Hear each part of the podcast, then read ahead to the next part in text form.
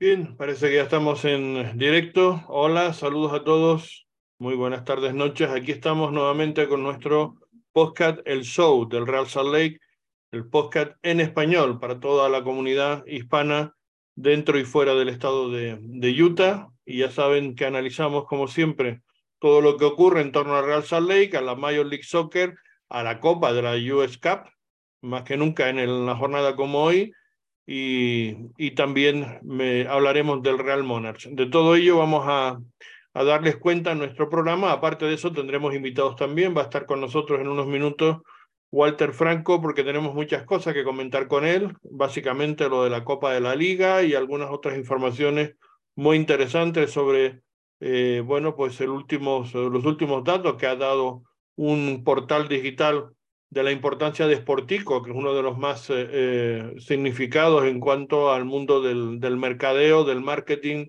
y de los negocios del deporte, y daba la lista de los 50 equipos del fútbol mundial más importantes en estos momentos, y la sorpresa es que aparecían 18 equipos de la Major League Soccer, ni más ni menos entre estos 50, y bueno, pues comentaremos con él todos esos eh, detalles. Antes que nada, pues saludarles de quien les habla, Carlos Artiles, y de Alex Nápoles, que ya está aquí con, con nosotros también. Y después, bueno, puede ser que se incorpore algún compañero más. ¿Qué tal, Alex? Sí, saludos a todos. Sí, sí como siempre, gracias por sintonizar al show, Arcel.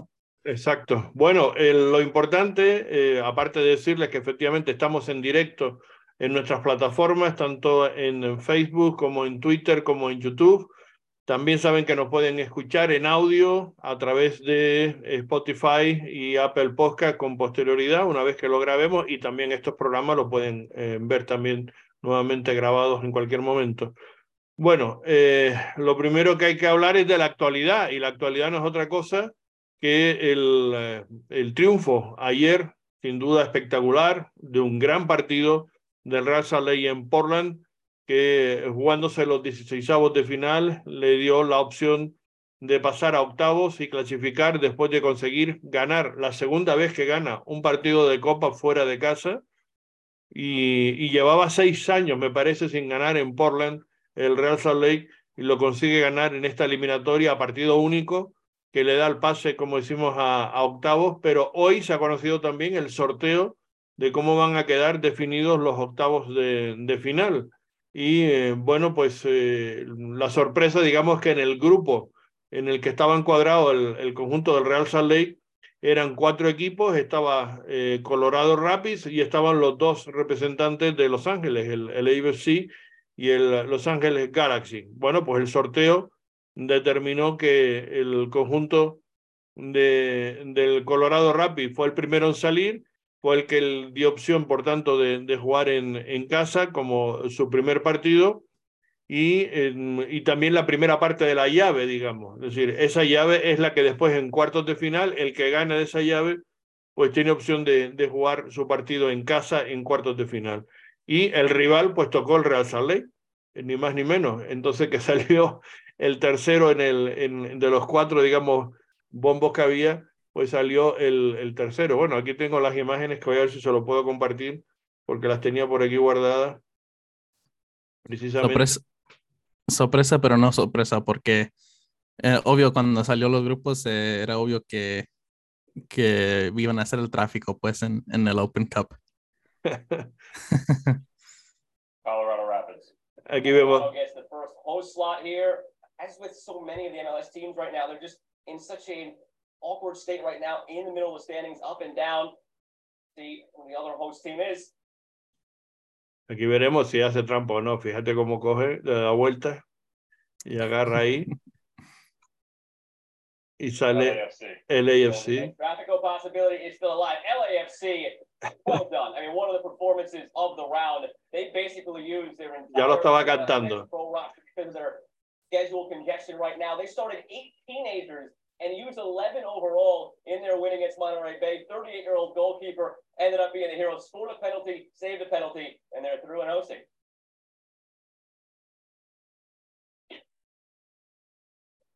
Real Salt Lake. Real Salt Lake. There's a lot of people who, at the moment, think that you are a hero. There's a lot of people at the moment who think that you somehow finagled this because the Real Salt Lake visiting Colorado, it means we have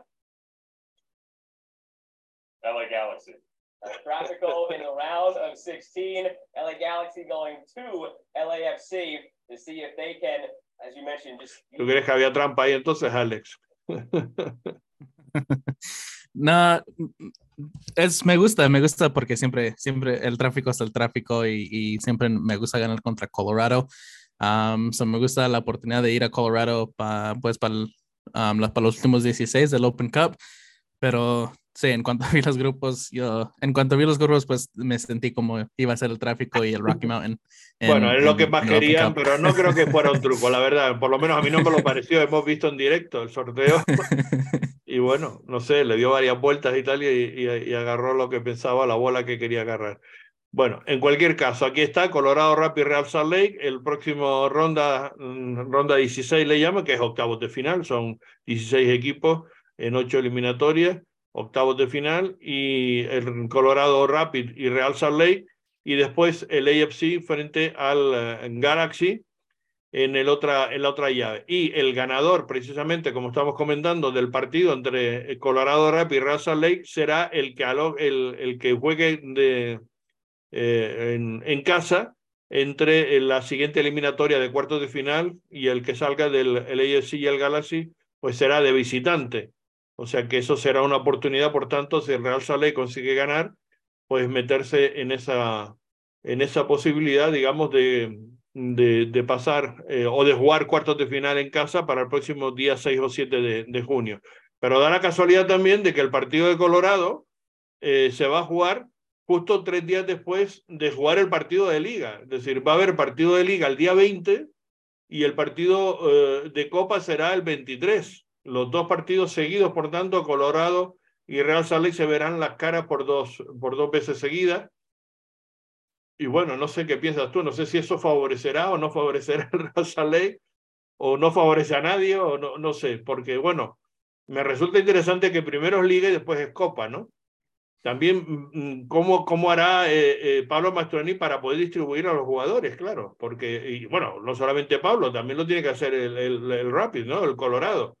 Entonces, eh, bueno, va a ser bastante curioso ver esta, esta circunstancia, de ver qué puede pasar en Liga y después qué puede dar también en, Copa, porque, hombre, ya estamos hablando de, de distancias importantes, ¿no? Todos querrán pasar y porque además el rival, el que pase a cuartos, el rival va a ser un equipo de Los Ángeles Mm, seguro que va a haber una muy buena entrada para, para el, el, estadio y el, y el que sea que pase va a jugar en casa, ¿no?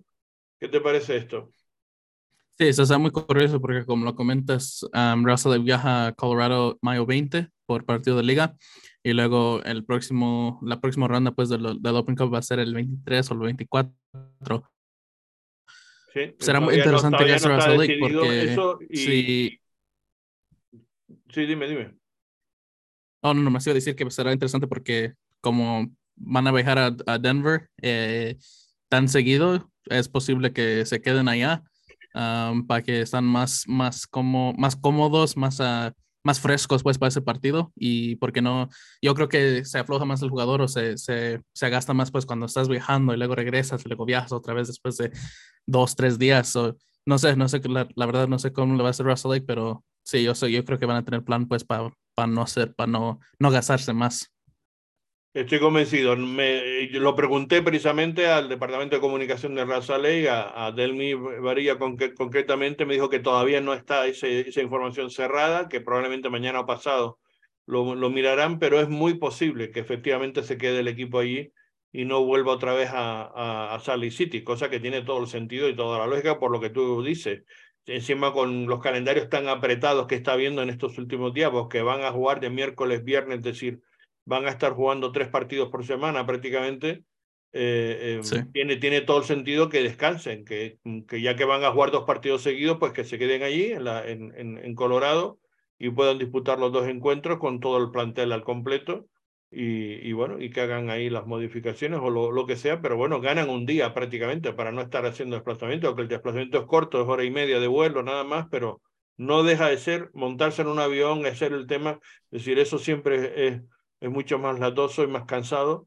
y, probablemente vayan a hacer eso, me imagino, no, no, no, no lo sé, pero en cualquier caso, bueno, esto trae consigo o, ha venido a consecuencia del partido de ayer, un partido eh, insisto, espectacular por parte del, del, Real Salt Lake, que consiguió ganar en, en un partido, sobre todo loco en la segunda mitad, porque en la primera parte, bueno, hubo también eh, momentos, digamos, eh, interesantes donde empezó el Real Salt Lake cometiendo un error, un error de bulto, de entendimiento ahí entre Kevin Beavers, que bueno, pues también está pagando su novatada de, de ser un portero joven, un portero que todavía pues tiene que madurar. hay que recordar que tiene apenas 17, 18 años, ¿no? Ya, ya, ya cumplido, pero es un chico, mm, mm, bueno, que está empezando. Entonces es normal que cometa algún tipo de errores.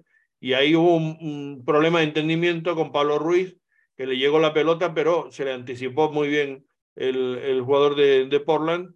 Y, y, bueno, mm, Sebastián Blanco no perdona, tiene una oportunidad y la metió y adelantó al, al equipo de Portland pero no amedrentó para nada el Real Salt. Desde ese momento el Real empezó a reaccionar y a buscar sus opciones y la verdad que estábamos viendo un partido muy interesante con alternativas de uno y otro lado, sobre todo en esa parte del primer tiempo.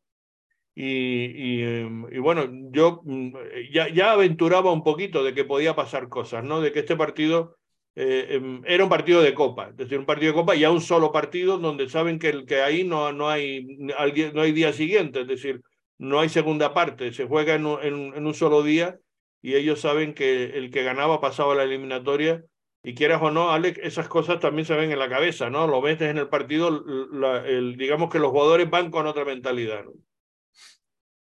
Sí, total, y, yo creo que se dio nota porque eh, en ese momento donde, donde te meten el gol tan temprano en ese partido y más por un error, tienes la, la, pues, la oportunidad de, de, decir, ok, no hemos ganado en Portland en seis años, ya, ya se nos acabó pues la eliminatoria.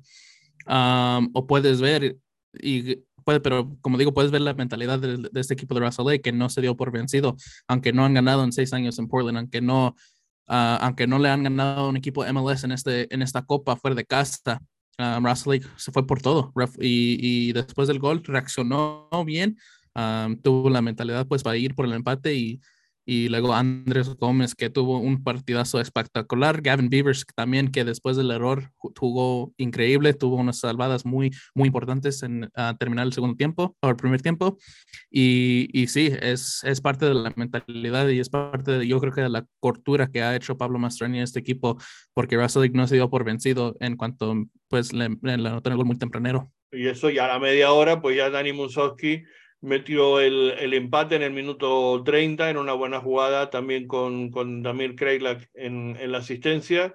Y después en el 41 efectivamente el golazo de, de, de Andrés Gómez, el colombiano, que bueno pues que metió un, un, chut desde fuera del área, desde la vértice prácticamente del área en la banda derecha, se fue desde, dos, dribló a, a dos eh, eh, defensores digamos de, de Portland, se buscó el espacio y no solo pensó dos veces, con pierna derecha metió un chut que hizo una volea así en alto y, y, bueno, fue un golazo espectacular, sin duda uno de los mejores goles de la jornada. Yo no sé si hubo mejor que ese, pero desde luego este fue espectacular y que supuso un masazo porque ese tipo de goles, como hemos hablado otras veces, hay goles que cambian los partidos de una manera significativa y este fue uno de ellos, porque yo creo que Portland no solo esperaba recibir ese segundo tanto, ya encajaron el empate con alguna dificultad y, después este segundo gol, y sobre todo cómo fue, y de la, manera espectacular que fue, y la jugada que hizo el, chico, eh, eh, bueno, pues realmente está mostrando André Gómez la progresión espectacular que está teniendo. Y desde luego hay que felicitar al front office del Real Salt Lake porque hay que recordar que André Gómez es la mayor apuesta económica que ha hecho el equipo en toda su historia. Se compró, digamos, su ficha y bueno, mm, la verdad que está respondiendo de manera espectacular y, y, más pronto de lo que pensábamos, porque mm, lo vimos llegar, estaba un poco dubitativo, le costaba un poco adaptarse, pero está teniendo las últimas actuaciones en liga y en copa, mm, pues tremendos, ¿no? No solamente lo que está asistiendo, sino también ya los goles que está metiendo, ¿no? Y qué goles. Sí, yo creo que ese es su segundo gol en todas competencias, sí, sí. Um, pero de todos modos es un golazo y como digo, le da la confianza a Russell Lake para pa ir y hacer lo que hizo en el segundo tiempo, aunque no empezó el segundo tiempo de las mejores maneras, encajando los dos goles, pero de todos modos ya tiene la confianza de, de ir por delante y, y, y, de dar las oportunidades, más el, la asistencia que tuvo Gómez en ese gol de Michael Chang en el primero de Michael Chang, pero sí, es, es totalmente, como digo, la confianza y, la mentalidad que tiene Russell Lake por no irse por vencidos en este partido. No, no, porque además la segunda parte fue una locura. Nada más empezar, ellos marcaron, marcaron el gol al minuto prácticamente del inicio del partido por medio de Niesgoda. Era una jugada, digamos, de una melee pero yo creo que más mm, por acierto de ellos que por propios errores de la defensa. O sea, ellos salieron en, en, tromba a intentar dar la vuelta al partido y, nada más empezar, pues aprovecharon esa oportunidad, esa pequeña mela en el área y consiguieron el gol. Y prácticamente en circunstancias parecidas, Ramusen consiguió el, el, empate, pues tres minutos más tarde. Es decir, apenas nada más empezar la segunda parte, en tres minutos ya habían igualado el, el encuentro y, bueno, pues mm, la verdad que, que fue realmente sorprendente, ¿no? La, la, las circunstancias de, del, del, haber conseguido ganar, esto, empatar y después darle la vuelta al partido por medio de, de este chico de Niegoda. Eh, perdón, había dicho en el, en el 49 y en el 52 fueron los, los dos goles, en el minuto 49 y en el a los cuatro minutos de empezar y después tres minutos, tres, tres minutos más tarde el gol de, de Niegoda, que había sustituido a Sebastián Blanco. No sé cuál, si tuvo un problema físico o algo, porque no era normal haber hecho ese cambio en el, en el descanso, pero bueno, el, el, el cambio le vino bien porque marcó el gol del 3-2. Pero ahí, como decimos, no se amedrentó para nada y volvió otra vez a Rey a reaccionar sobre esos goles. Y tres minutos más tarde consiguió Michael Chan anotar el 3-3, el, el, empate con asistencia de Andrés Gómez, una muy buena jugada del colombiano, del joven colombiano por derecha, y, y después Michael Chan que remató muy bien, ¿no? En el, en el segundo palo haciendo el, el empate. Pero es que de nuevo Michael Chan, y en esta ocasión una jugada de, de, de Dani Musowski, bueno, jugada de toda la, la delantera prácticamente del, del Real Salt porque fue una, una combinación de paredes y de pases muy interesante, y Musowski vio eh, el, el, el pase interior hacia la otra parte y ahí pues el, el, golazo fue realmente también tremendo de Michael Chan y que supuso el 3 el 3-4, ¿no? Sí, sí, yo creo que es todo crédito, como digo, al ataque de, de Russell en ese partido. y, y, sí, como lo comentas, tan, tan rápido que, que Andrés Gómez está haciendo diferencia en ese ataque de Russell Lake. después de entrar, es, es muy bueno, es muy bueno y, y nomás enseña de la calidad que tiene el jugador yo creo que en el, pues ya cuando salió Andrés Gómez, se, se un poco se, se, bajó el partido, pues ya no, ya no tuvo más oportunidades, muchas oportunidades claras Russell Lake, pero también Portland, también, eh, yo creo que entre los dos equipos se, se, se, bajó pues el ritmo del juego, se paró un poco y ya uh, Russell Lake hizo lo necesario pues para quedarse con el 4-3 y, y avanzó. Y, sobre todo que, aguantó también ese, ese, resultado que no era fácil, era el minuto 60, que todavía más de media hora de partido y lo aguantó perfectamente y metió a, a Jackson, a Brody y, bueno, pues se, se buscó, digamos, eh, opciones eh, en definitiva de, intentar que el equipo trabajara y esforzara esos últimos minutos para que la presión de Portland no supusiera el, el igualar el encuentro y la verdad que fue una, una gran victoria. Ya tenemos con nosotros a, a Walter Franco. Don Walter, ¿qué tal? Muy buenas noches, tardes, noche. Buenas noches, buenas tardes, Carlos, eh, Alex. Alex, un, gusto conocerte por este medio y a Carlos, hablar contigo. Pues sí, se nos ha ido un piquitín la señal. Vamos a ver si, lo, si no se nos escapa demasiado y podemos escucharte perfectamente. Oye, ¿viste el partido ayer del Real Salt eh, vi los, eh, los highlights, vi que fue una, un partido caótico y que con muchos goles y que por fin Russell Lake al final, eh, bueno, creo que fue que en el, en el minuto ¿no? Donde hicieron una remontada con Cheng, con, con goles de él, con los últimos dos goles que, él, que, que vi. Entonces, buen resultado para Russell Lake y pues adelante con la, la copa. Michael Chen, por ciento, hay que decir que el, el cubano eh, mm, que es un jugador, mm, eh, yo siempre digo, es totalmente, mm, digamos, poco evaluado, ¿no? Poco, eh, que, no se le da el valor de lo que realmente tiene, porque siempre, siempre juega bien, siempre aporta lo que, digamos, más de lo que se espera de él. Es un jugador muy inteligente, siempre lee muy bien el fútbol, siempre aporta cosas al, al equipo, por eso la confianza que tiene Pablo Mastroeni en él en utilizarlo, fin, eh, cada vez que puede. No es un jugador espectacular, no es un jugador que a lo mejor pueda marcar diferencias, pero sí es un gran jugador de equipo, que siempre aporta cosas y bueno, especialmente ayer estuvo brillante y además anotando dos, dos goles y asistiendo. Es decir, eh, fue de los jugadores destacados junto con el colombiano Gómez, sin duda alguna que Walter también, eh, digamos, no es fácil hacer apuestas de chicos jóvenes como, como este, ¿no? Como el colombiano, que ha sido el, el fichaje más caro que ha tenido Raza Ley en toda su historia y, y, que pronto, digamos, está dando ya un rendimiento espectacular, ¿no? En, en poco tiempo que ha llegado, ya estamos viendo el, potencial que tiene este chico, ¿no? Sí, estoy de acuerdo y como digo, creo que eh, hablando, no, yo nomás hablo de, de, opiniones que no son muy buen informados como ustedes porque yo me dedico más al lado comercial, pero creo que se, está se, se ve la metodología de Elliot Fall, de los jugadores que trata de implementar y, y poner en el sistema que, que Russell le quiere hacer, ¿verdad? No, siempre van a ser con estrellas, con, como Chicharito, otras así en mercados grandes. Entonces, pues eh, yo creo que con, la cultura correcta que se quiere eh, inculcar aquí en, en Russell Lake, pues puede resultado. Sí, sin duda alguna. Eh... Tener un equipo peleador y, pues a ver cómo lo traen en el US Cup. Creo que, creo que el US Cup es, es, una, es un torneo que siempre Russell Lake ha batallado mucho para avanzar en el torneo, entonces veremos qué, qué sucede. Sí, solamente ha llegado una vez a una final y la perdió pues y vamos a ver si, consigue llegar por segunda vez y, y, anotar, y anotar o tener posibilidades de, de anotar algo. Bueno, yo estoy con la camiseta y con la, y con la visera porque se ganó y porque va a ser un homenaje, digamos, a cómo jugó el equipo eh, eh, ayer y con la ilusión de lo que pueda pasar en este fin de semana porque se recibe ni más ni menos que el, al AFC, ¿no? Es el, el rival, digamos, mm, pues uno de los más atractivos que hay en la liga por todos los jugadores que trae y porque sin duda es el, el, ahora mismo la franquicia estrella, ¿no? Y por otra cosa, que es por lo que llamamos precisamente a Walter Franco, llama la atención de que en Sportico aparece el informe anual que ellos hacen de los 50 equipos eh, digamos, eh, más eh, valorado económicamente en el mundo. Y resulta que hay 18 equipos de la Major League Soccer en ese, entre esos 50.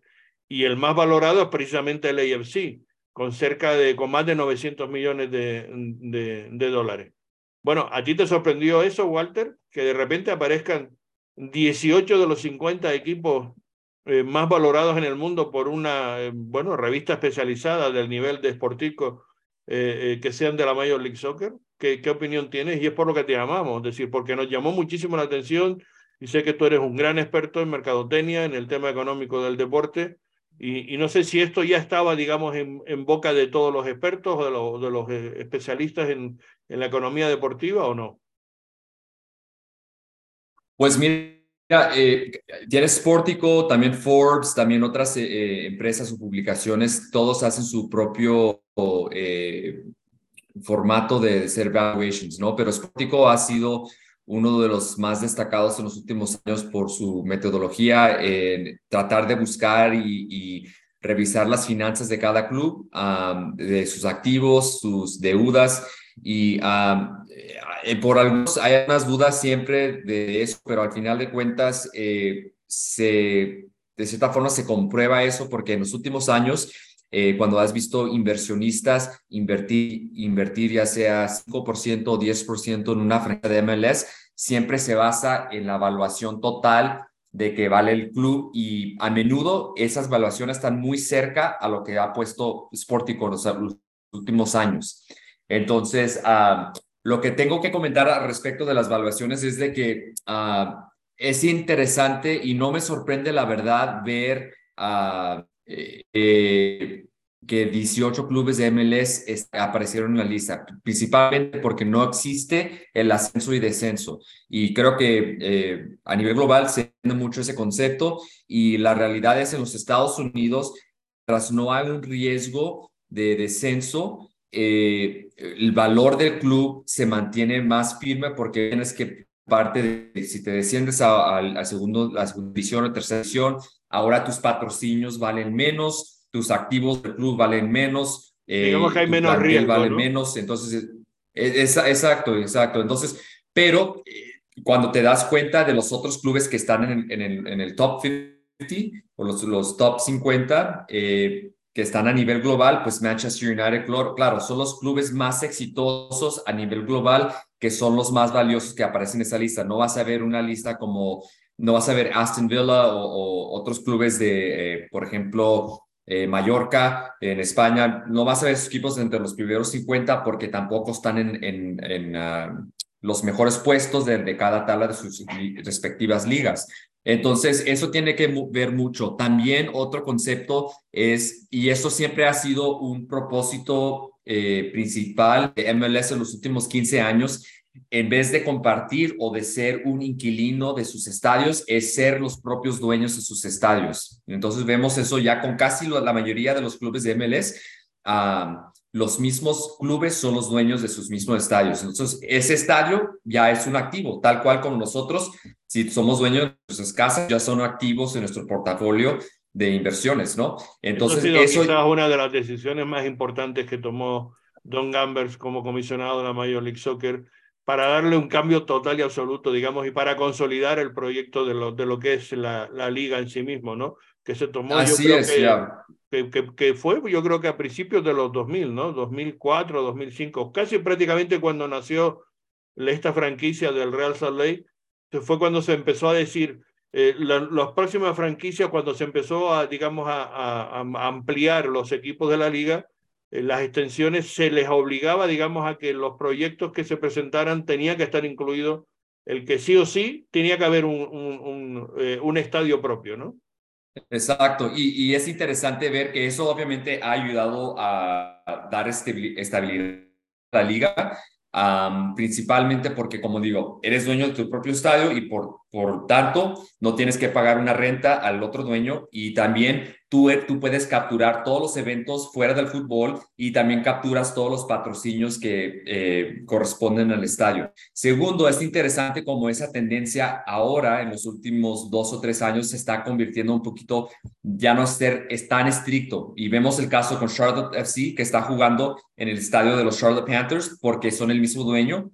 Ah, vemos lo mismo con Atlanta United, con el caso de Atlanta Falcons. Y luego ahorita que hay muchos, eh, hay casi, casi ya una certeza, aunque hay, todavía es un rumor, de que San Diego se le va a regalar una franquicia a San Diego para de MLS, pero ellos jugarían en el estadio que ahorita el dueño actual es la Universidad de San Diego State. Entonces vemos que ya las últimas franquicias no es tan estricto con tal que hay un, plan firme, un estadio nuevo, moderno, donde por lo menos habrán condiciones eh, favorables para el club eh, de MLS donde jugarían. Eso es uno de los detalles también que se está manejando en Las Vegas ah, con ese tema que yo creo, yo sé que es un poquito fuera del tema, pero una cosa que tal vez le puede perjudicar una posible franquicia a Las Vegas es el hecho de que con el hecho que con el béisbol de los, eh, los Oakland A's llegando a Las Vegas, ahora ese mercado se está juntando muchos otros profesionales, otros clubes profesionales que no es el fútbol y todos esos proyectos se están desarrollando por medio del financiamiento público. Entonces, como ahorita sabemos que a nivel de los Estados Unidos, MLS todavía está un renglón por abajo de la, de la NFL, NBA, grandes ligas, entonces, tal vez si ya va a otros equipos allá, va a haber menos apetito o menos deseo para financiar otro estadio aparte, ah, donde eh, tendría que usar el público. Entonces, por eso yo creo que ya el hecho con lo de béisbol, tal vez se va a bajar un poquito las ambiciones o las posibilidades de que una franquicia de MLS esté en Las Vegas en el futuro. De todas maneras, yo creo que eso eh, sería un, mal menor, por decirlo de una manera, porque si entra San Diego, casi ya lo de, lo de Las Vegas un poco sería reiterativo en toda esa zona, ¿no? Mm, quizás habría que buscar otras, otros mercados más interesantes. Y bueno, está ahí el tema de Sacramento, que al final eh, se tuvo que retirar o no terminó de cuajar, pero es una opción, ¿no? Sigue estando ahí todavía eh, como, como, como una posibilidad. Eh, em, mm, y bueno, y digamos sería otro mercado completamente diferente, porque La Vega sí que está demasiado cerca de, de, San Diego, ¿no? Si tú dices que ya más o menos de San Diego está hablado, es que probablemente se haya optado más por ese mercado, ¿no? Exacto, y, es interesante geográficamente, la distancia entre San Diego y Las Vegas es casi lo mismo de Salt Lake a Las Vegas. Entonces estás poniendo un mercado, una franquicia en medio de los dos, de los dos puntos, que es medio camino de ambos lados, ¿no? Pero eh, regresando rapidito, Carlos, al tema de, las valoraciones de Sportico, si nos damos un zoom a los, eh, los 20 más eh, valiosos clubes, del 1 al 18, perdón, del 1 al 15 todavía no aparece ningún equipo de, o club de MLS. No está hasta el número, al puesto 16, que aparece Los Angeles FC, y luego después de eso, los LA Galaxy 17, 17, y 18 Atlanta United, ¿no? Que tiene mucho sentido. Yo creo que en esos tres clubes, estás hablando de tres eh, clubes que están en mercados muy importantes en los Estados Unidos, dos de ellos en Los Ángeles los Angeles Galaxy, obviamente el club quizás más histórico de, de MLS, el más exitoso ah, eh, históricamente hablando, pero luego ves lo que pasa con el LAFC, un nuevo estadio que ellos mismos pagaron, entonces eso cuenta parte de la valoración de los 900 millones de dólares, es, es casi la mitad o más de la mitad, es el estadio, ¿verdad? Entonces ahí es donde, donde diferencia entre estas vacaciones y luego ya, como digo, antes de los 15, estás hablando de Manchester United, Real Madrid, Barcelona, Manchester City, Bayern Múnich, etcétera, ¿no? Entonces, ah, tiene mucho sentido, algunas sorpresas, pero supongo para muchos fuera de la industria, pero para los que están en industria, se, se, se, entiende más que nada por el tema del estadio, que es un activo para cada club. Y, la siguiente pregunta era, eh, mm, ¿ya superaron, por tanto, entonces, al menos en la parte económica, en la deportiva, cabe toda la discusión que uno quiera darle a la Liga MX porque aparecen los grandes clubes, es decir, que son como siempre los dos grandes, es América y Chivas, pues en los puestos veintitantos, pero ya, mm, digamos, eh, eh, justo por detrás, digamos, de esos tres grandes equipos de la Major League Soccer. Eso significa que ya, digamos, en la parte económica, no digo la parte deportiva, eh, ya entramos en, en, en, que ha superado la Major League Soccer la Liga MX. Sí, yo, yo, yo he argumentado eso ya casi los últimos 10 años, la verdad. Comercialmente, económicamente, eh, la MLS eh, ya superó la Liga MX hace, hace rato um, en esos temas, tanto en el lado de activos, en la forma que maneja negocios, en el tema de marketing, um, ya lo ha superado, ya está por encima, luz a años luz, la verdad, que, la Liga MX. Um, pero eh, en la cancha ahí es donde, donde se... Todavía falta, pero lo que estamos viendo ya los últimos dos años en la, la Coca Champions, vamos a ver lo que pasa con el y con León en, el campeonato, pero eh, se ve como la tendencia ahora con los, clubes que están tomando más en serio la Coca Champions, están invirtiendo en jugadores como el EFC, Atlanta United, etcétera. Si empiezan a ganar más y más y más, los otros equipos de MLS se supone que van a ponerle más eh, acción, más inversión para que también puedan ver esos resultados. Y va a ser interesante ver eh, en lo comercial a nivel global si LAFC le gana a León y si tienen un buen papel en, la, en el Mundial de Clubes, ¿qué tanto le va a apoyar a ellos eh, eh, comercialmente a nivel global, ¿no? Por, por ser, estar en el mercado de Los Ángeles, por tener jugadores eh, de, de, nombre o de que han tenido éxito en, otras ligas antes, como Carlos Vela. Ah, sería interesante ver el, eh, la explotación de marca después del, del, Mundial de Clubes. Veremos qué, qué sucede. Pero sí, eh, como repito, eh, con ese tema de Liga MX ah, está muy por atrás en, en, los temas económicos y eso tiene que ver, como hemos hablado anteriormente, creo que en otro podcast hace un año o dos, que tiene que ver con la forma que la liga se maneja, las dos ligas. En MLS es todo en conjunto, derechos de televisión, patrocinios, etcétera. Liga MX, cada, cada club hace lo suyo, ¿verdad? Y por eso ves el éxito del América y Chivas y otros clubes, Rey Tigres, pero eh, otros clubes como Querétaro y Necaxa sufren porque no tienen el mismo, no pesan igual como los otros clubes y no pueden pedir el, mismo, las mismas condiciones que puede pedir el América y Chivas. En ese sentido, pues nos vamos a la Copa de la Liga. Alex, si quieres preguntar algo, eh, cuando quieras entra. ¿eh? Eh, eh, vamos a la, a la, Copa de la Liga y ya mm, damos pie, digamos, de la Liga MX y sobre todo mm, eh, me interesa conocer tu opinión sobre lo que ha dado el sorteo, los, los dos partidos que se va a jugar aquí del Real Salt Lake, digamos, qué impacto va a tener eso y cómo lo ves tú en esta, esta nueva competición eh, en donde están las dos eh, ligas juntas. En un mes se va a dilucidar todo, partidos cada tres, cuatro días prácticamente, dos partidos seguidos en, en casa, en, en equipos, digamos, en, en Estados Unidos. Eh, ¿Eso cómo lo ves? ¿Cómo, cómo, cómo ves el formato y, y, y, crees que va a tener éxito? Yo estoy ilusionado, sinceramente, en la parte deportiva. Sí. Yo, yo te lo pregunto a ti desde el punto de vista económico y del negocio, ¿no? Sí, bueno, del, del punto de vista de un, aficionado, pues claro, siempre es bonito ver eh, los clubes internacionales jugar, especialmente por la rivalidad entre México y los Estados Unidos.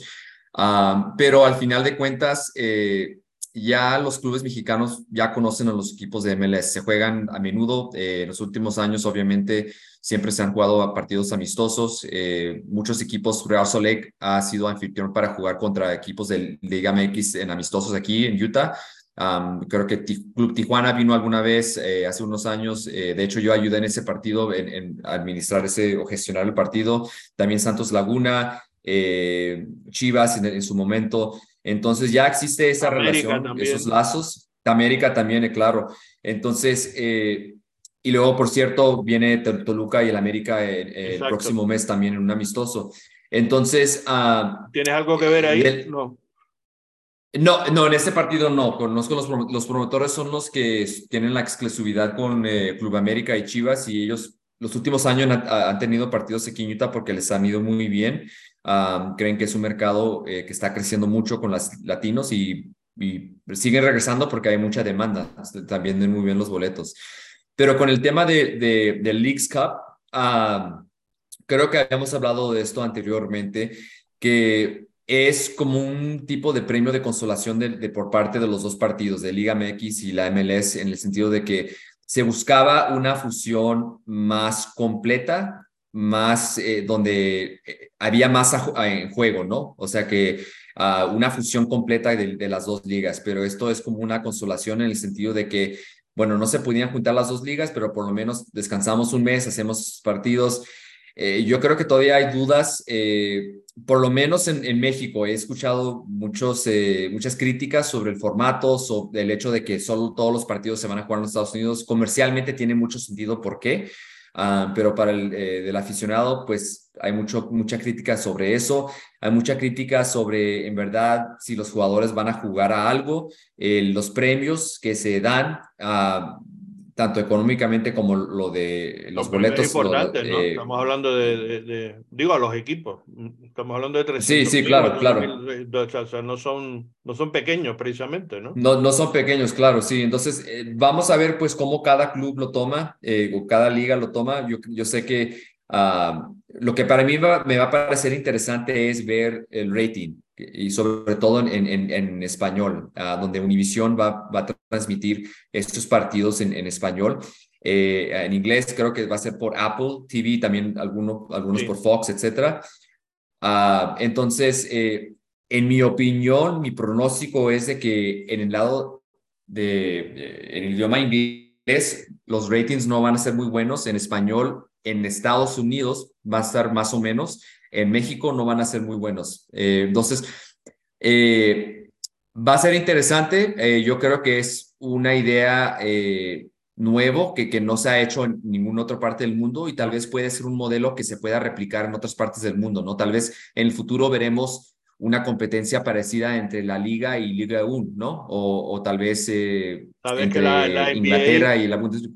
La NBA sí, está intentando hacer algo también, un torneo sí, claro, de temporada. Vamos, no digo que sea lo mismo, pero la idea sí es parecida, es decir, buscando sí, sí, sí, otros claro. atractivos y algo más, ¿no? Y, y, la idea es de cómo, más que nada en lo comercial, es cómo traer más, incrementar el inventario para las, las televisoras, ¿verdad? Para que ellos puedan transmitir más producto, para tener más gente viendo para poder vender más suscripciones o vender más eh, publicidades. Entonces, obviamente es un negocio, entonces pues veremos qué tan serio los jugadores lo toman en ambos lados y, um, y ver qué eso puede significar, significar para el futuro también, ¿no? Para en los siguientes años, porque obviamente como se ha hecho, se ha dicho entre eh, Miquel Arriola y Don Garber, uh, de que es una inversión fuerte entre los dos y están invertidos a, a largo plazo para este proyecto. Que bueno, tiene también, digamos, como todo, ¿no? En el mundo del, del fútbol ahora mismo, eh, la, la, mira puesta, digamos, en el Mundial 2026, ¿no? Y más en concreto en toda esta área y toda esta zona. O sea, que todo un poco tiene que ver ahí. Y si encima nos traemos a Messi, pues ya te digo yo, lo que puede cambiar las cosas, ¿no? Porque yo he hecho la apuesta hace año y medio, que no sé si me habrás escuchado en algún podcast decirlo, estoy convencido, porque se lo escuché al propio Lionel Messi decir que él tenía intención de venir a, o terminar, digamos, su carrera deportiva en la, en, en la MLS, quería venirse a Estados Unidos, la familia también, tienen, tienen casa ahí en, en, en Miami o en Miami, y, y, bueno, sabemos que está trabajando muy fuerte el comisionado y, y, digamos en secreto, sin que esté sacándose a los medios, no se está difundiendo nada, con lo cual eso me gusta, porque eso significa que las, las negociaciones avanzan porque si no, mm, si hay mucho ruido, esas cosas se, se complican.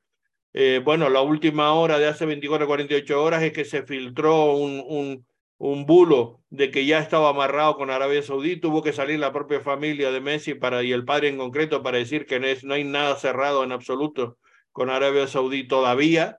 O sea, yo creo que lo han dejado abierto y que en cualquier caso ellos no van a decir nada hasta que concluya mm, totalmente la temporada con el PSG en la liga francesa, ¿no? O sea que por lo menos un par de semanas habrá que esperar o semana y pico larga a, a, ver, eh, digamos, qué, qué decisión toman. Pero yo sigo diciendo, Walter, que estoy convencido que, que mm, tanto en la parte deportiva como en la parte económica, sobre todo, yo creo que le va a interesar mucho más a Messi venirse a la Major League Soccer. ¿Qué, qué opinión tienes tú al respecto? Eh, estoy de acuerdo, y, si, si vienen a MLS, según mis conversaciones, según unos trabajos que he hecho en los últimos dos años en el lado de MLS, eh, la única opción es Miami, por todo lo que acabas de mencionar, y también es el, el club donde puede aprovechar más de su existencia, ¿no? Eh, la selección, eh, el AFA, la, la selección, la Federación de Fútbol de, de Argentina, uh, ellos tal, tal, vez saben, están ya en planes de construir propio centro de alto rendimiento en Miami, tienen una presencia eh, la afición argentina eh, en Miami, en la Florida, entonces ese es el único lugar indicado para que suceda eso. No me sorprendería nada si llega el detalle va a ser las condiciones, ¿no? Eh, obviamente... Eh, Será un acuerdo beca, no una, una versión, digamos, como se suele decir, 2.0, ¿no? Del acuerdo que se hizo con Kevin Beckham, que fue un gran éxito para la liga, sin duda alguna, y, bueno, y, un gran, y, un gran negocio para becas, ¿no? A, eso iba. Eh, eh, si, ese, si esa oferta de, la Arabia Saudita, creo que fue 400 millones de dólares, algo. 320, me parece, era la última cifra que yo oí. Ok, ok, ok. Uh, obviamente, MLS no, sí, para ser no tiene ese punto para pagar en efectivo para sueldo anual y a eso voy. Tal vez va, va, a ser interesante ver si pueden hacer un arreglo parecido a lo que hizo con Beckham. Ahora, la diferencia con Beckham es, en aquel entonces, cuando se ofreció ese trato, sabemos que las franquicias se estaban dando a, creo que, menos de 30 millones de dólares. ¿no? Eran sobre 25, sí, algo así, ¿no? creo que, yo creo recordar porque lo viví, vamos, de, de de primera mano en aquel momento. Estábamos aquí siguiendo la información muy, muy directamente. En 2005 se estrenó el Real Salt Lake, 2007 fue ese acuerdo Exacto. que cambió la dinámica de la liga totalmente con, con Beca, que además estuvo aquí previamente con el Madrid cuando se, se puso la primera piedra de lo que hoy es el estadio de Sandy, etcétera, ¿no? Entonces eso lo vimos bien y recuerdo que perfectamente el valor que se le dio a, a eso que se le daba a Beckham era 25 millones. Exacto. Entonces vemos que ahora, como acabamos de mencionar ahorita con LAFC, vale casi 40 veces más de lo que ofreció hace 17 300 años. 300 millones creo que vale el Inter de Miami. Está, está dentro de los 50. Sí, sí. Eh, los 50 más valiosos. No, no, pero, pero a lo que... Sí, a lo, que, a lo que me refiero es de LAFC. Entonces, viendo el ejemplo ah, bueno, de dónde estaban las, ya, ofertas bueno. o los valores antes, LAFC 900. Entonces, puedes ver pues eh, la cuánto ha crecido pues los valores, como un ejemplo, tal vez un poquito eh, exagerado, pero, pero igual, entonces la pregunta es, ok, bueno, entonces si Messi llega a, digamos, a Inter Miami, se hace una negociación de entre Beckham, donde ya Beckham dice, sabes que Beckham mismo, yo te ofrezco la mitad o X por ciento con más, te ofrecemos X cantidad de, uh, o hacemos algo parecido a MLS, te ofrecemos, no tienes que pagar nada para tu propia franquicia, nosotros mismos te pagamos el estadio, vas, ejemplo, ejemplo exagerado, Las Vegas, otro, otros, ¿no? Si, si es que MLS va a expandir a, 32 franquicias, como se ha comentado en, su momento. No, Entonces, dijo que, eh, esa, ese es el objetivo. Tendría que ser. Y no sabemos cuándo, pero que vamos, está claro que van a ir a 32. O sea, sin, fijar fecha, pero van entonces, a ir seguro. Ya, entonces sería, va a ser muy interesante si siempre se resulta que llega Messi y ver en verdad los detalles de cuáles fueron las condiciones, porque no va a ser efectivo, tiene que ser algo muy parecido ah, o algo muy creativo o, lo que recibió David Beckham. Eso yo estoy convencido también, por eso digo que es un paquete 2.0 Beckham, pero va a ser la manera de poder eh, contrarrestar la super oferta que le, que le ha dado el, fútbol, bueno, o los árabes o los jeques, digamos, de manera inmediata, que eso sería así un casi inmediato, pero esto sería un proyecto de futuro que quizás puede ser más atractivo para el propio eh, Messi, porque, bueno, el, el, valor se puede, mm, puede, se puede multiplicar muchísimo más incluso, y, y, aparte que puede tener un mejor sentido en todos los aspectos para, para Messi y su familia, ¿no? El, el tener una franquicia o ser dueño de una, franquicia de alguna forma. Eh, o tal vez o tal vez le ofrecen la mitad de la liga. Decimos, le dicen Messi, te damos 50% de MLS y ya va a ser tu propiedad después que te rejubiles. No sé, veremos, ¿no? Yo no creo que tanto, ya, ya eso me parece un poquito exagerado, pero sí es un win-win para ambos lados, creo yo, que para tanto para Messi como para el Real Salt Lake, perdón, para Real Salt Lake, para la Major League Soccer. Y, y, y, yo creo que por eso digo que estoy convencido que vamos a saber eh, de eso muy pronto, porque la noticia se tiene que dar a conocer eso en un par de semanas. Ese es el, lo que ha dicho la familia de Messi, que, que, la decisión la van, a, la van porque entre otras cosas tiene que saber a dónde va eh, y, prepararse porque la temporada acaba y él quiere seguir jugando y, esperemos que sea precisamente en esta segunda parte de la liga, imagínate ya teniendo a Messi incorporado al, al, al, Inter de Miami sería realmente espectacular. Y ojo con Cristiano Ronaldo porque también se rumorea de que no le va bien las cosas en Arabia y está buscando una salida y, esa salida puede ser precisamente también la Major League Soccer, ¿no? O sea que podemos tener sorpresas muy agradables que unido a esto que estamos hablando de la Copa de la Liga, más, más en fin, el Mundial en el 2026, pues la verdad que mm, desde el punto de vista económico y del marketing, Walter, me imagino que, que, se presentan eh, cosas muy interesantes, ¿no? Que tú que estás trabajando en ese mercado lo estarás viendo con mucha ilusión y, con muchas posibilidades de negocio en muchos aspectos, ¿no?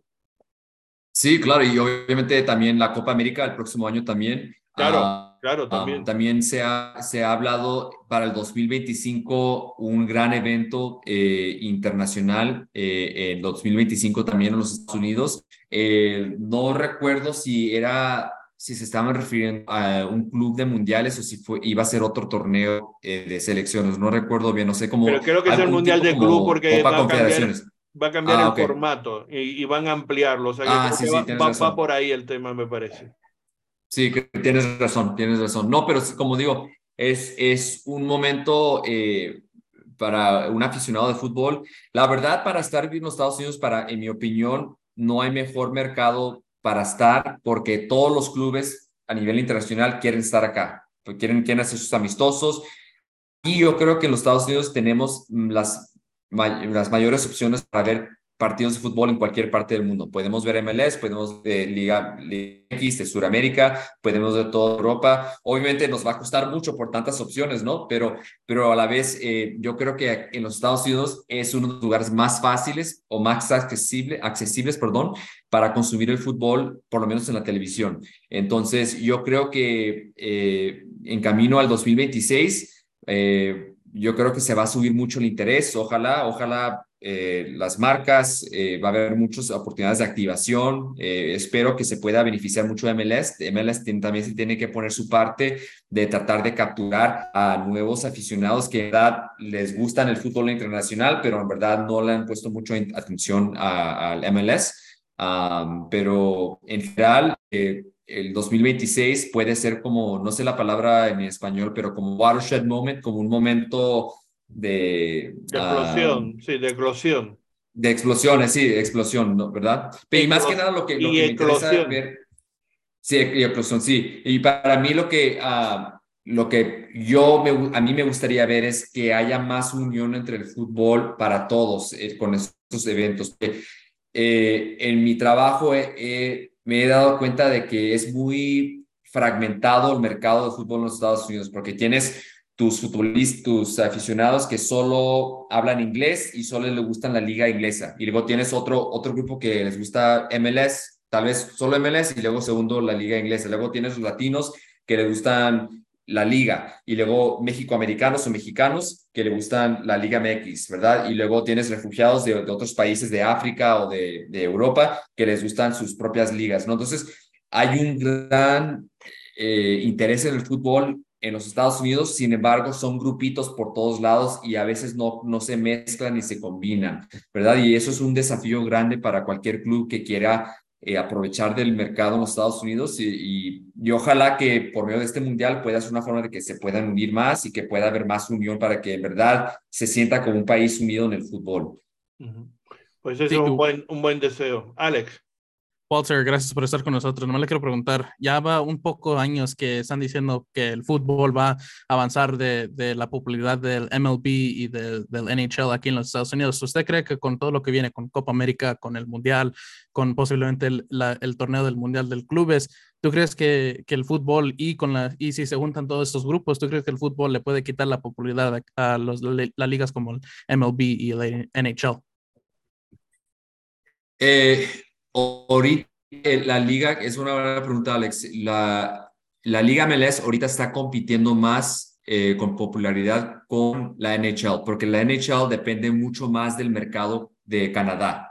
¿Ok? Entonces, y en el caso de NHL, la, la, la mayor razón por la cual NHL es rentable y exitosa ahora es porque cuenta con dos mercados fuertes. Okay, puede contar con dinero en Canadá, donde es el mercado más fuerte, y luego en los Estados Unidos también, ¿no? y tiene la historia de, varias décadas. Eh, exacto, entonces, pero no ves lo mismo con las otras ligas como MLS.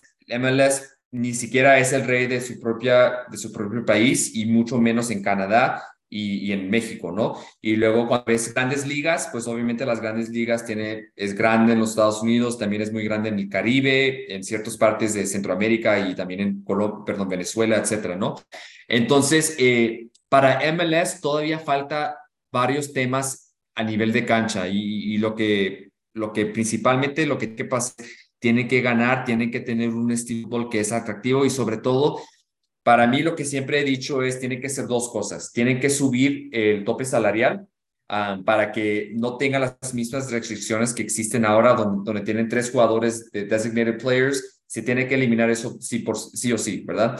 Ah, también se tiene que ah, incrementar el, el tope salarial, donde creo que todavía es menos de 20 millones de dólares eh, por cada plantel. Y la realidad es, eso no te alcanza a tener un plantel, un plantel, perdón, de donde vas a tener jugadores que en verdad te van a emocionar, donde vas a ver un partidos eh, emocionantes, ¿no? Si comparas, obviamente, pues no es ningún secreto, si comparas un partido del MLS contra uno de la liga o de la liga inglesa o Bundesliga también o otras ligas, se, se nota una diferencia y también se nota en el plantel, en los valores de los planteles, ¿verdad? Ya estás, ya estás pagando 15, 20 millones de dólares nomás por un solo jugador de, de los equipos grandes, ¿no? Entonces, en mi opinión, eh, si MLS en verdad pone un esfuerzo para pagar y traer mejores jugadores, jugadores de promesa o jugadores que están en su elite o en su, en su prime, uh, que no están a punto de retirarse, que quieren estar acá, que se está peleando por títulos aquí y tienes, nomás estoy tirando un, un número por ahí, un, un, eh, eh, tope salarial entre 40 y 60 millones de dólares por club, eso automáticamente va a subir el nivel de, rendimiento en la MLS. El problema es la mayoría, aunque ahorita vimos con Sportico que la mayoría, que muchos clubes, 18 clubes de MLS están en el top 50, ah, todavía muchos clubes de MLS aún no son rentables. Okay. Todavía no están generando el ingreso suficiente o un retorno en su inversión. Entonces, los clubes todavía no quieren invertir en sus planteles para, su, para los planteles para subir el nivel de rendimiento de, de los jugadores. Entonces, es uno Digamos, o no demasiado, pues, porque invertir, como hemos visto Real Saleh, lo decíamos antes con el tema de Andrés Gómez, ya están haciendo esfuerzo, ya están subiendo, pero todavía con mucho cuidado, es decir, sin, sin tirarse todavía, digamos, a la piscina, por decirlo de una manera, sin sí, ya eh, grandes fichajes del mercado internacional y, competir ya con, con las grandes ligas, ¿no? Con la Premier, con la Liga de España, con la Bundesliga, por ejemplo, que son las tres, cuatro grandes, ¿no? Claro, y, creo que eso es un, un, excelente punto. Yo creo que hay muchos jugadores, yo creo que las academias de MLS están haciendo un muy buen trabajo en desarrollar jugadores, especialmente aquellos que ya han podido vender a Europa, ¿no? Sin embargo, si yo soy un aficionado que me gusta ver la liga o la liga inglesa y no me interesa mucho MLS, a mí no me interesa tanto los jugadores de academia que van, tal vez van a crecer y jugar en MLS porque no están jugando en las mejores ligas donde vas a ver los, eh, su mejor momento, a menos que ya empiecen a jugar un mundial con su selección nacional y, les, le están rompiendo y están jugando muy bien. Ahí esto es donde está la diferencia, ¿no? Eh, para poder captar los aficionados que no están interesados todavía en MLS, tienes que tener jugadores con los cuales ellos se pueden identificar, ¿no? Jugadores que ya conocen que están demostrando algo en otras ligas y ya lo están trayendo acá, ¿verdad? No, no están, la liga de MLS no está en el proceso de, ah, de madurez donde como por ejemplo en la, NBA tú puedes ver un jugador en, en, el colegial que dices, ah, yo sé que tiene talento y yo sé que ahorita va a jugar en la NBA y va a ser muy emocionante verlo jugar en la, NBA porque es la mejor liga de básquetbol en el mundo, ¿verdad? y no es lo mismo ver a un jugador eh, en, las fuerzas básicas de Russell Lake y luego verle tener mucho éxito en Russell Lake, tal vez en, en interés local, sí, pero si yo vivo en Miami, no me interesa porque no es algo que me llama la atención. Entonces el, eh, entonces tiene que ser una combinación. Y siempre y cuando MLS no es una de las ligas top en, en el mundo, va a ser difícil cultivar las, los jugadores de academia que van a crecer y jugar en MLS. Tiene que, que ese llegar es el objetivo, ese es el objetivo y no es un objetivo fácil ni corto plazo, es decir, es a medio largo plazo y es un trabajo que hay que cimentarlo poco a poco y para eso precisamente la, el, el, digamos que la cimentación, digamos el, la fundación tiene que ser sólida por parte de la liga y en la parte económica y por eso me parece que es muy inteligente, que no se están dando prisa, pero yo creo que se está haciendo las cosas bien, eh, que los equipos pues poco a poco vayan consolidando la parte económica para poder crecer y poder llegar a competir efectivamente con los grandes clubes, al menos con las grandes ligas, porque con los clubes grandes, grandes creo que será mucho más complicado, Madrid, Barcelona, Manchester, como estamos hablando, etcétera, todavía ese proceso es mucho más complicado pero sí por lo menos estar a poder competir con, con las ligas y a, y a poder traer jugadores de, de, un nivel, digamos, importante que haga crecer precisamente el, el espectáculo y la parte deportiva, ¿no?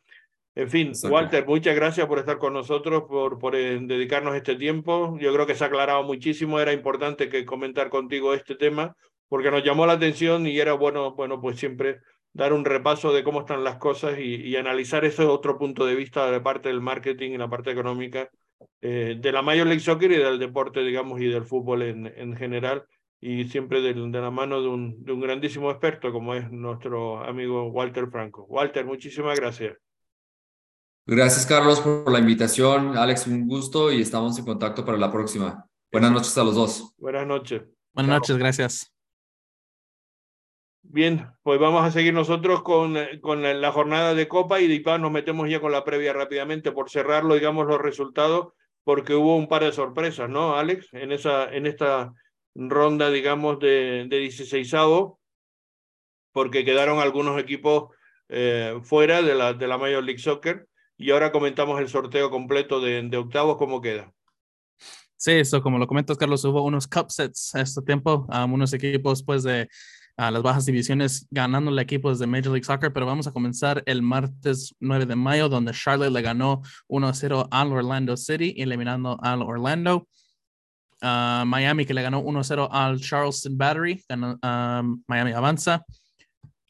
También en la Copa Canadiense jugó Montreal y Toronto, y Montreal que le pudo ganar 2-1 al Toronto FC. Uh, Pittsburgh que le ganó 1-0 al New England Revolution. Ahí un cup set de uno de los mejores equipos ahorita en la liga, unos que están en la suma de, ah, pues de la, de la, de la tabla del Supporter Shield.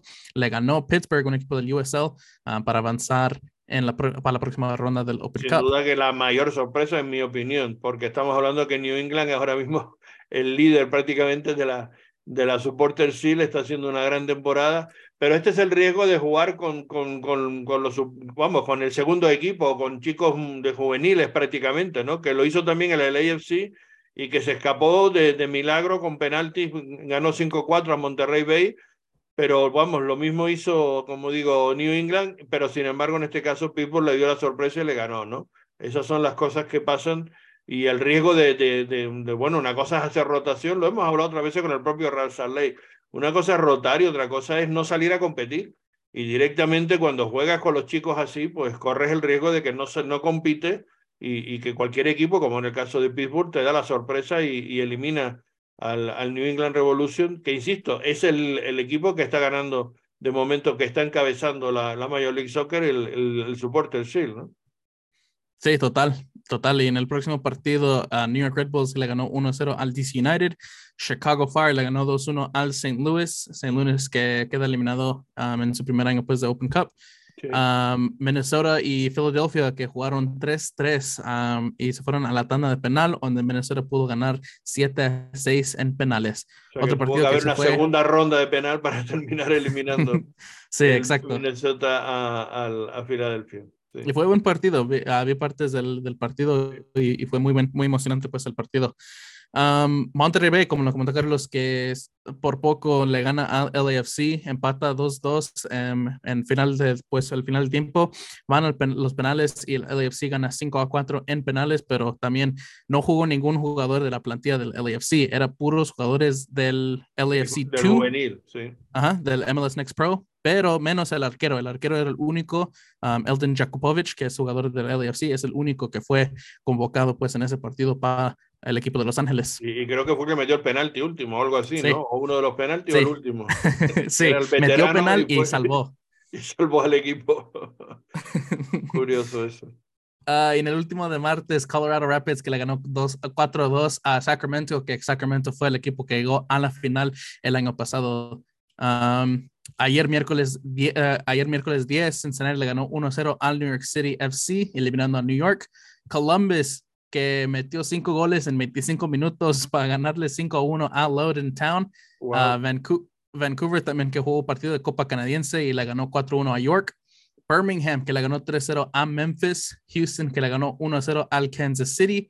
Nashville le ganó 2-0 al FC Dallas. Austin le ganó 2-0 a New Mexico. LA Galaxy que le ganó 3-1 a Seattle Sounders, que es un poco sorpresa. sorprendente, sí. Y eh, por último, Russell Lake le ganó 4-3 al Portland Tippers. Bueno, pues eso eh, viene a significar que ya tenemos sorteo, digamos, de, de, eh, de, octavos de final. ¿Cuáles son los, los equipos que van a enfrentar unos con otros? Como hemos visto, se sorteó esta mañana. Y aparte de ese Colorado contra Real Salt Lake, el otro, eh, digamos, cruce es el tráfico, ese partido entre el AFC y el, y el Galaxy que se va a jugar en casa del, del AFC. Después se va a jugar también entre el Austin FC y Chicago Fire y el Houston Dynamo ante el Minnesota United. Después en otro enfrentamiento el New York Red Bull se va a enfrentar al Cincinnati y el Pittsburgh, que ha sido una de las grandes sorpresas, va a jugar como eh, en casa y va a recibir al Columbus Crew. Y después va a haber un Birmingham Legion frente al Charlotte FC y el Inter de Miami Nashville, que sin duda va a ser otro de los partidos atractivos de esta ronda de, de octavos de final de, de, la US Cup, que se va a disputar, como decimos, en esa jornada del 23-24 del mes de mayo, y los que ganen jugarán después cuartos de final el 6-7 de, de, de, junio. Sí, bueno. y en que, estamos, en que estamos grabando, anunciaron el, el día y la, el horario del partido de Colorado contra Russell Lake. ¿Ah? Va a ser miércoles 24 uh, de mayo, que va a comenzar a las 8 de la tarde, hora de la montaña. Bien, pues entonces han elegido la, la, segunda fecha, el miércoles 24 a las 8 va a ser el, el partido eh, de Colorado, que insisto, el día 20 se juega, o sea, va a haber cuatro días entonces de diferencia.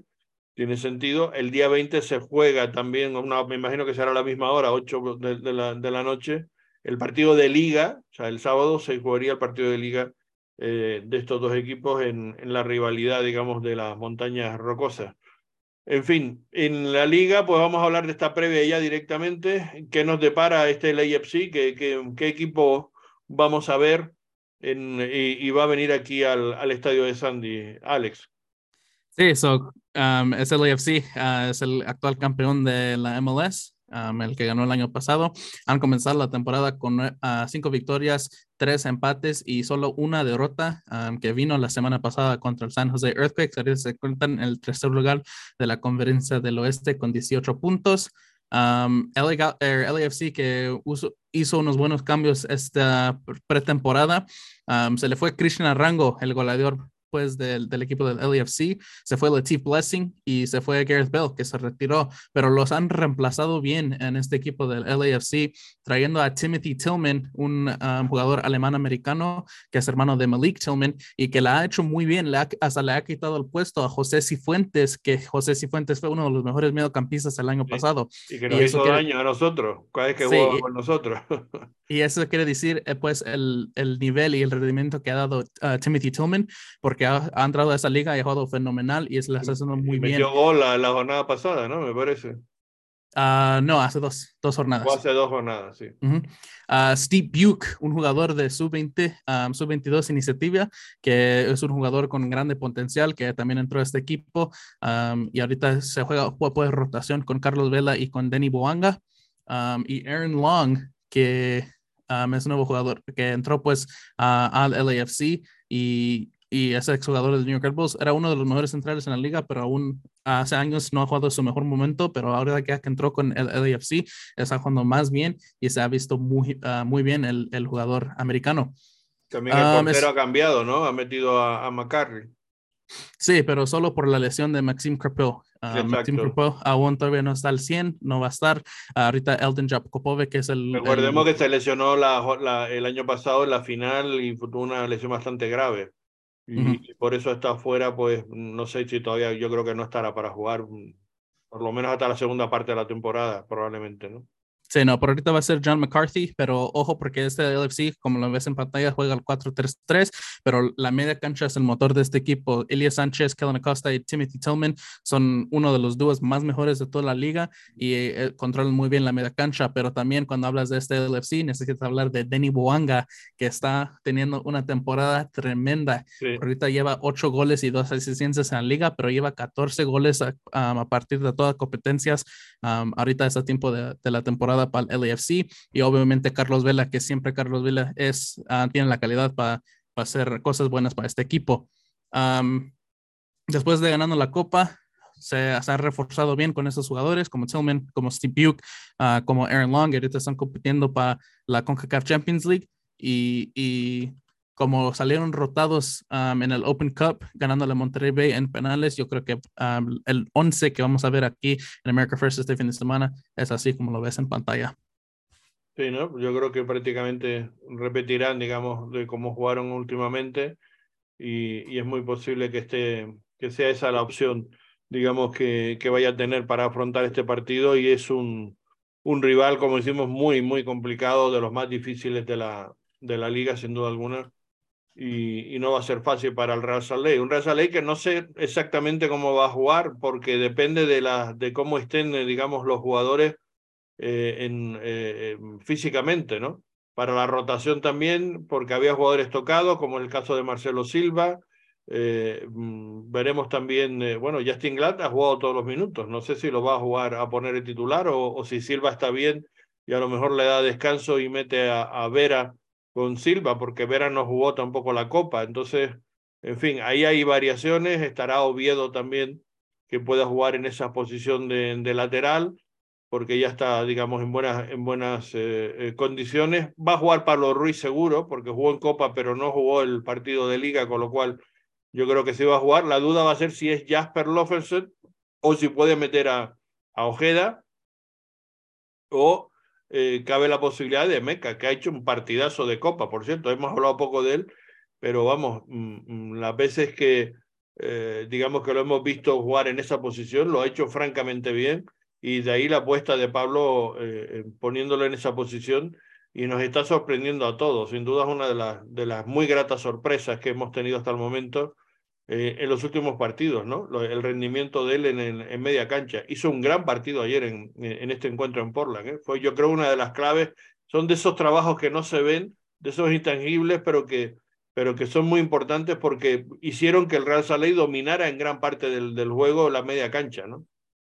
Sí, eh, lo hemos hablado antes también en este podcast. ha cambiado mucho el cómo juega pues, desde Colombiano Central y como lo comentamos, es donde se siente más, más cómodo, es su posición preferida y se ha visto muy bien jugando ahí en la media cancha y yo creo que sí, yo creo que puede ser duda. No sé si sale 100 uh, Jasper para este fin de semana, posible es Ojeda, pero si, si también sale Nella de, titul de titular, yo creo que también puede tener un fantástico partido porque lo hemos visto que está jugando muy bien y está entrando en buena forma.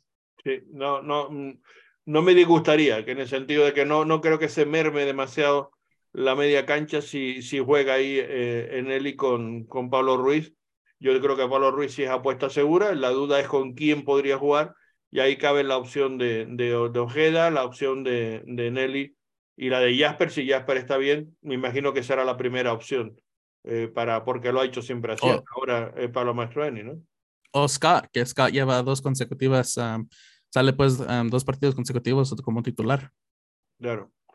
Eh, y después eh, en la panda, pues Sabarino, seguro, porque no jugó en Copas, eh, lo ha reservado para este partido, es seguro. Y Andrés Gómez, que también, que jugó, digamos, en menos minutos, también probablemente sea el jugador que vaya a ser titular en la panda, porque siempre ha apostado por ahí. Y, y, en los laterales, como digo, Brody y Oviedo, me parece que también no hay duda en eso.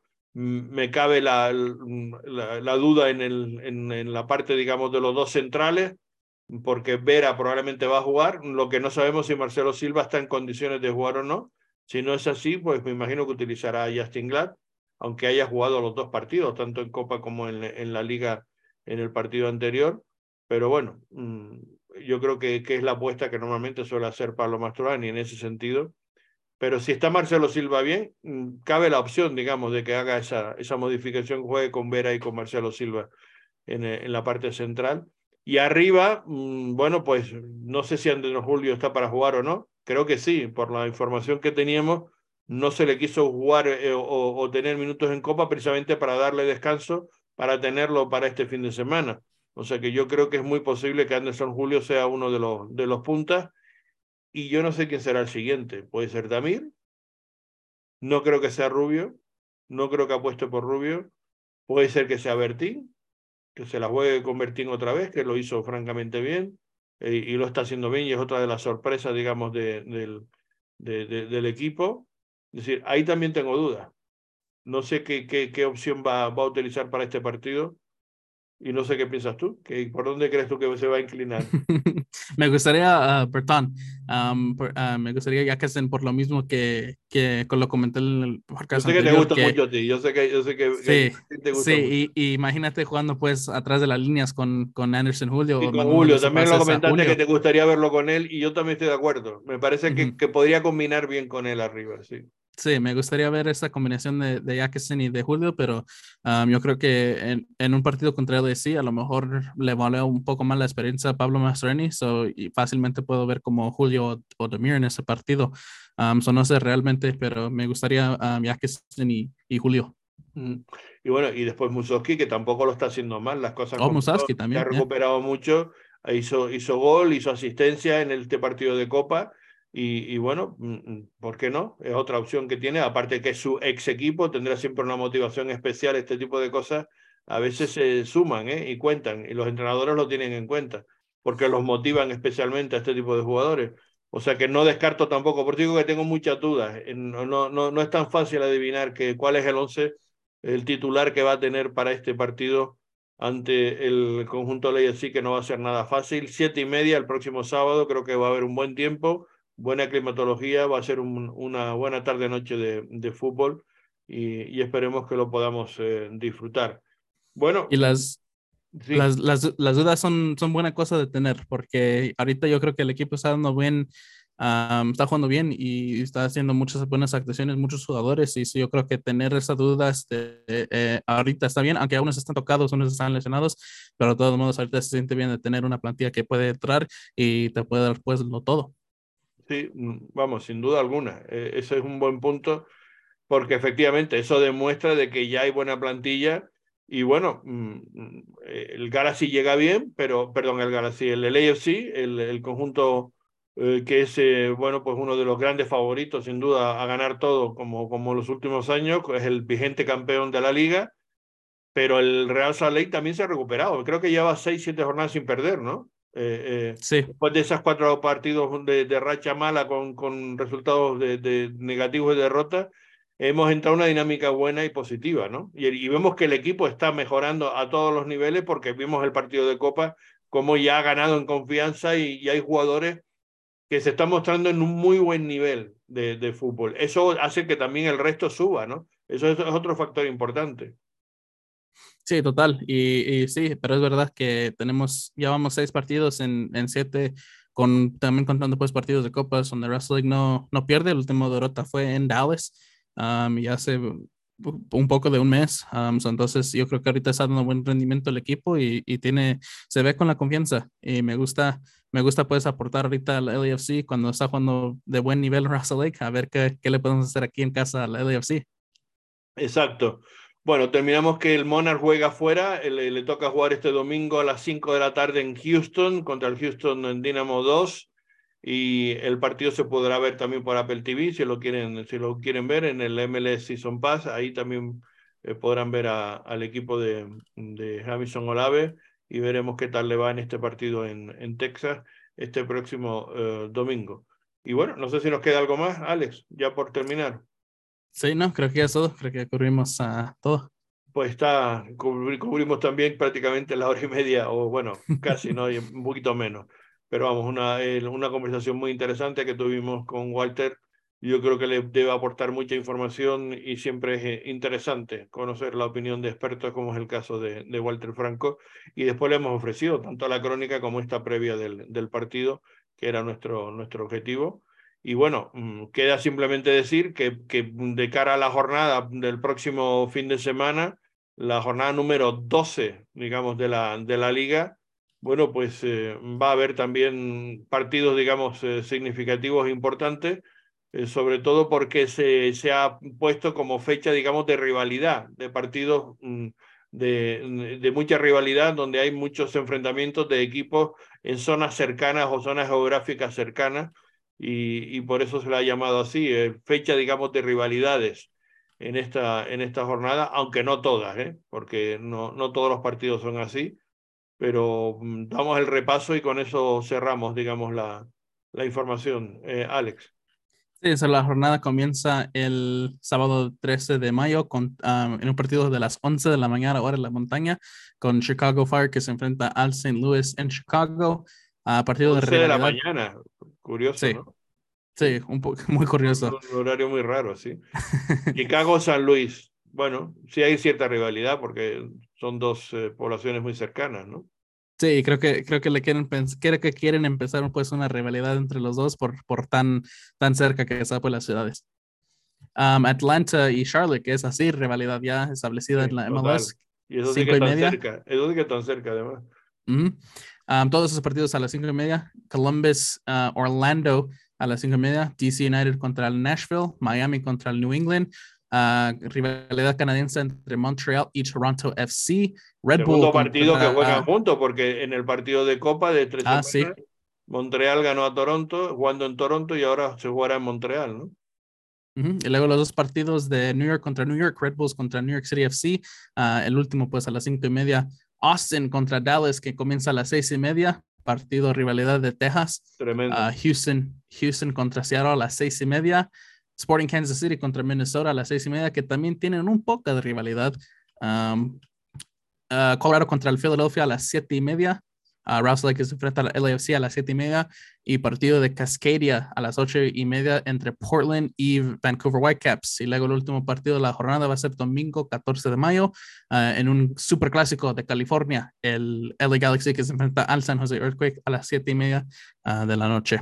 Sí, no es un tráfico entre dos equipos de ley, pero sí hay una gran rivalidad de mucho tiempo entre San José y el, y el Galaxy. Es un, es un clásico, eso sí que es un clásico de la liga prácticamente. Sí. ese enfrentamiento. Bueno, pues con eso sí que ya cerramos definitivamente. Alex, el saludo de, de Alex Nápoles y de quien les habla Carlos Artiles. Y le agradecemos a todos que hayan estado, como siempre, en directo eh, siguiéndonos o que nos puedan seguir escuchándonos y viéndonos pues a través de nuestras grabaciones en todas las redes sociales y por supuesto el audio en, en Apple Podcast y en, y en Spotify. Despídete, Alex. Nos vamos. Sí, sí, saludos. Uh, como siempre, gracias por sintonizar al show RSL. Exacto. Un abrazo. Chao. Saludos.